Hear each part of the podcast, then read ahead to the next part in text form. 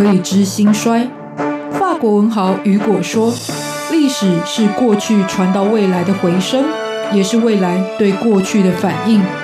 西方哲人亚里斯多德说：“认识自己是所有智慧的源头。”纵观历史深度，理解属于我们的世界，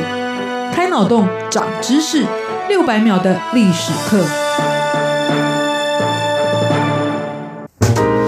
认识过去，才能够掌握未来。欢迎您收听这一集六百秒的历史课，我是维珍。在我们今天末代领袖的思索与境遇，要来介绍的是在第一次大战当中具有关键位置的地区与人物，他们所扮演的角色叫做导火线。这就是奥匈帝国的最后君主卡尔一世的故事。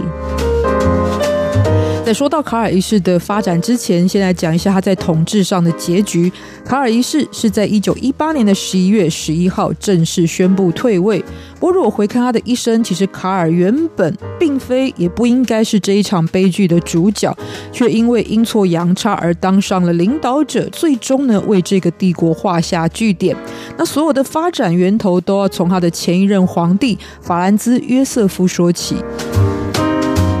法兰兹约瑟夫是奥匈帝国的开国君主，他的家族是欧洲大名鼎鼎的哈布斯堡王朝。哈布斯堡家族大约是从很久远的西元一零二零年开始，就已经在长达一千多年的时间当中发展成为了在欧洲最有权势，而且实质上领土也是最为广大的世家。他们不但统治欧洲的半壁江山，甚至漂洋过海前进到美洲，成为了墨西哥的皇帝。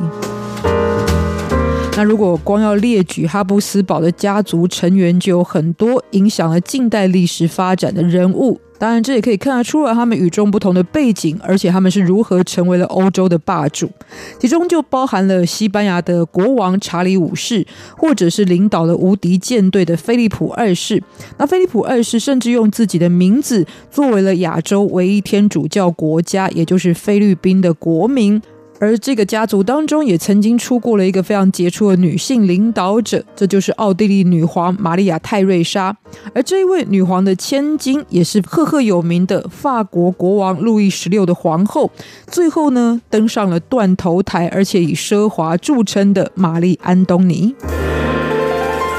那这一统治的历史非常的悠久，再加上呢开枝散叶，家大业大，为了能够有效管理家族呢，保持他们在欧洲的优势地位，所以哈布斯堡必须要运用一些统治上的技巧，当中最主要有两个。第一个，首先呢，他们大量的跟各国的王室之间进行婚姻的联盟，就是透过联姻跟血统的继承呢，来扩大领土的范围，还有加强自己的实力。再来是长期把持神圣。罗马帝国的皇位，这就得以控制欧洲各地的邦国跟诸侯。光是用这两样法宝，其实哈布斯堡家族就影响欧洲的政治、经济跟文化非常的广泛。但是到了一八零六年的时候，延续将近一千年的神圣罗马帝国，最终是被拿破仑给废除了，等于两样法宝当中少了一样。哈布斯堡家族就为了要继续发挥影响力，于是成立了德意志邦联来进行统治。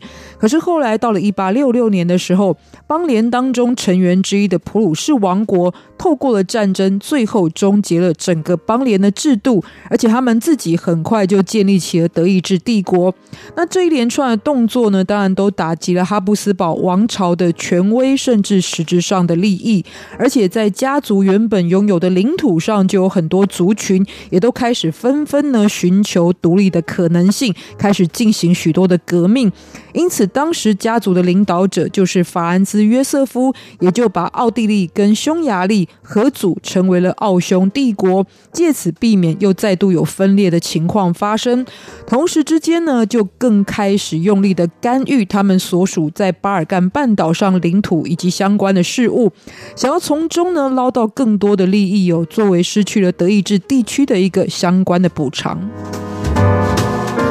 而回到这个家族的领导者法兰兹约瑟夫本身，其实在评价上面呢，是一个有很多优点的领导者，包含他非常的勤劳，而且相当的节俭。他的皇后是伊丽莎白，素有世界第一美人的称号头衔。两个人的搭配呢，光看外形跟才华可以说是郎才女貌。但是皇后伊丽莎白其实受不了宫廷当中的繁文缛节，甚至呢，她就干脆长期在外地旅行，因此呢，可以逃避很多宫中的规矩事务，而且也可以得到更多喘息自由的空间。可是这也导致夫妻的感情是越来越淡薄，而这样的淡薄情况之下呢，让他们的子嗣也就只有一个儿子，这就是皇太子鲁道夫。可是鲁道夫在成长之后，因为不能够替自己的感情跟婚姻做主，最后呢，是跟自己的爱人双双殉情，所以这时候的继承权就落在了皇帝的侄儿，也就是斐南迪大公的身上。那读过教科书的朋友都知道这一段。就在一九一四年六月二十八号的时候，斐南迪大公在前往塞拉耶佛巡视的时候呢，就被刺杀身亡，而且也是后来作为一次世界大战的导火线。而约瑟夫皇帝这时候还是要立王储，他只好立自己的侄孙儿。就是卡尔成为了皇太子，他也就是后来的末代皇帝卡尔一世。斐南迪大公被刺杀哦，最主要是来自于在巴尔干半岛上属于塞尔维亚人的这个革命组织的刺杀，而且这也是一个历史的转折点。十九世纪民族主义非常的盛行，尤其是弱小的民族在遭遇到强国压迫的时候进行了反抗，而大国呢也经常是以暴力的方式，尤其是种族清洗来进行回应。所以奥匈帝国对于巴尔干半岛的干预，就激化这样子一个民族之间的矛盾情绪，而哈布斯堡王朝呢，整个他们的成员也都变成了被暗杀的对象。约瑟夫皇帝自己本人就有过被暗杀的遭遇，而他的皇后伊丽莎白其实后来也是被刺客暗杀身亡。而斐南迪大公的悲剧更直接引爆了第一次世界大战的发展，这当然也牵动了奥匈帝国的命运。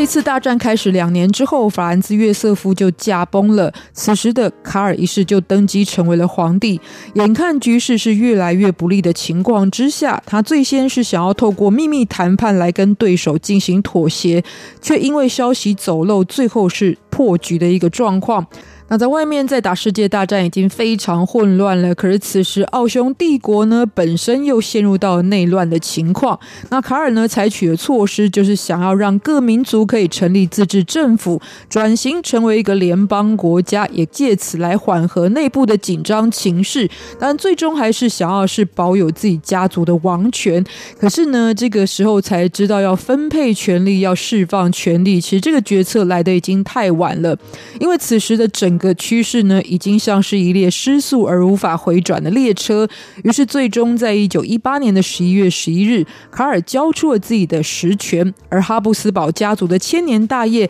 也终于在此画上了句点。不过，虽然交出权力，但卡尔当时其实他的宣言是：“我正式放弃参与任何政治的权利，任何政务的参与权利，但是我不会放弃皇位。”可是老实话，没有权力哪来的地位呢？他甚至连拥戴自己的派系都没有，所以最终还是必须要选择流亡的生活。而后来的奥地利议会也很快正式罢黜了卡尔的皇位，摘下他的王冠。所以呢，在一九一八年退位，一九一九年流亡。那在一九二二年的时候，当时才三十四岁的卡尔，也最终呢，这个积劳成疾，因病而过世。